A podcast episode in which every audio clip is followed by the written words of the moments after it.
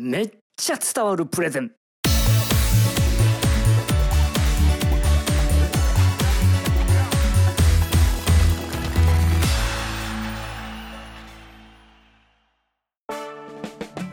雑談する。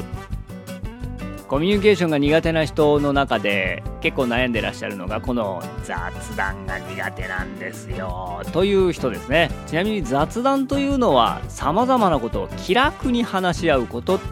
普通に気楽に喋ってればいいんですけれどもこれがなかなか気楽に話せないから雑談ができない。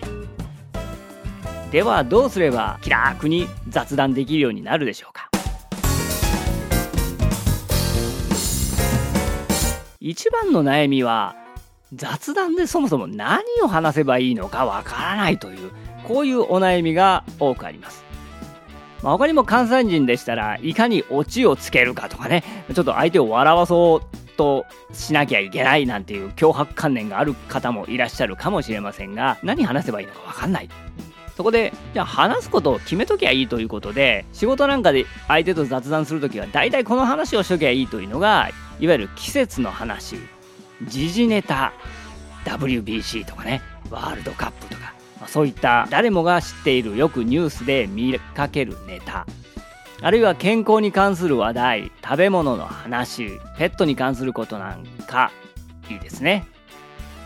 大事になってくるのは相手も話しやすいネタであることです。あまりマニアックなネタをね初対面の人と雑談しようとするとなかなか難しいですね。いや最近相対性理論の論文読みましたねとか言われても相手が何のこっちゃってなるとこれ雑談としては失敗です。というわけでではどうすれば相手とうまく雑談ができるようになるのか。まず最初に広く浅く話題を仕入れておく。当然のことながら雑談をしようと思ったら話題が必要なわけです。話題を持ってないと自分も話ができないし逆に相手の話にもついていけないということになります。別に詳しい知識を持ってる必要はないのでなんとなくね一般的にニュースなんかで話されている内容ぐらいは知っておいた方が自分も話せる相手の話にもついていきやすくなる。改めてそもそも話す話題や人の話題についていけないと雑談はできない。だから話題を仕入れておきましょうというのが一つです。